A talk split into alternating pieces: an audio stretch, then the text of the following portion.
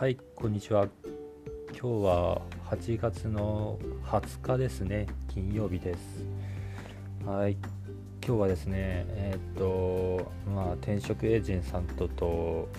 面接があったんですね。えっとこれは、えー、何社かがエージェントさんは登録しましてでそれぞれで面接したんですけどまあやっぱり当たり前っちゃ当たり前なんですけどまあ、それぞれエージェントさんも得意不得意があるって感じがあえっ、ー、と得意不得意があるっていう感じでしたね。はい。それでまあでもどこの人たちも言ってたんですけど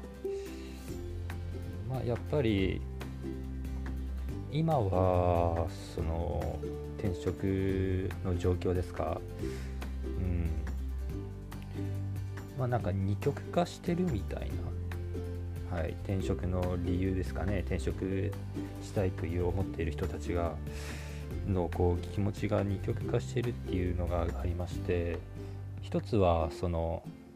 もうどんどんどんどんそのキャリアアップのために転職しようと。いう人たちと反対にですねもうなんか今までそのアルバイトとかでやってたけどもうシフトが入れなくてしょうがないから転職をすると。しょうがないから転職する、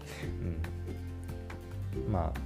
そうですね。今までフリーターとかでやっていけたのがやっていけないから転職をする就職する正社員になるみたいななんかそういう傾向があるらしいんですよね。なんかそれ聞いてあそうなんだと思って。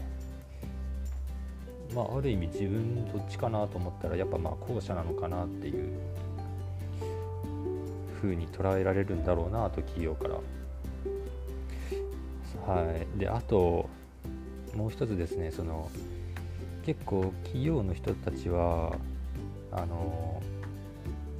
もしその前者から辞めてなんかブランク期間があったらなんかそこのブランク期間が結構気になるっぽいんですよね。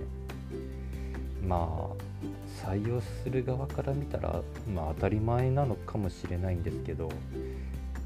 まあ、なんでねなんでブランク期間あるのかとか、まあ、1ヶ月2ヶ月とかだったら転職転職活動中の期間なんだろうなみたいなはこうなんか大体予想はつくとからしいんですけど、まあ、それが半年以上空くとまあなんか気になるっぽいんですよね。まあ僕は今8ヶ月目なんですけどブランク期間がなんかそこのまあ多分どこの会社を受けても聞かれるだろうとは言われましたね。だからそこをどうこううまく説明するかっていうのが一つの肝なのかなと思いましてでまあその会社からすると何で気になるかっていうのはやっぱりブランク期間があるっていうことは、まあ、働いてないその期間はまあ会社に、えー、働いていないということで、まあ、要はなんかこの人働く気あるのかなとか思うらしいんですよね。うん、